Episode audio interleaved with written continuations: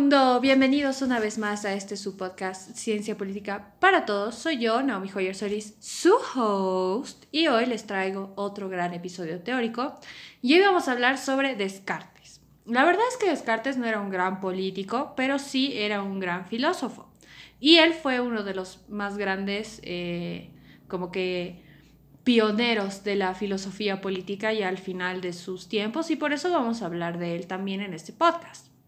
¿Quién era Descartes? Descartes fue un filósofo matemático y físico francés, considerado como el padre de la filosofía moderna. Él vivió de 1569, 99, perdón, a 1650.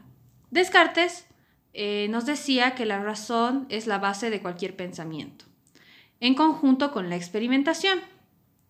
Este pensamiento se profundiza mucho más en 1637 cuando publica su gran obra El discurso del método.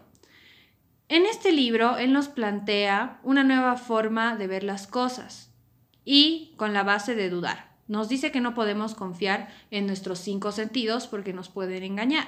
Entonces que tenemos que dudar de todo, de todo, así, todo. Dudar de todo lo que sabemos, dudar de todo lo que vemos, de todo lo que sentimos, hasta de lo que, no sé, de lo que olemos. Tenemos que dudar de todo. Entonces empieza la gran premisa, pienso y luego existo. ¿Por qué es súper importante desglosar la idea de pienso y luego existo?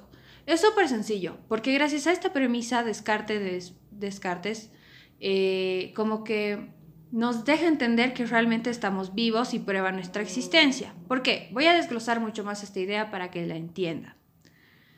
Descartes nos dice, si dudamos de todo, y tenemos que dudar de todo, ¿cómo probamos que estamos vivos? ¿Cómo sabemos que estamos vivos y que no es una ilusión de nuestros cinco sentidos esta realidad? Entonces dice, ¿qué tal si esto es un juego de algún demonio o de algún espectro y que la realidad no es la realidad? Entonces, vamos a desglosar esta idea.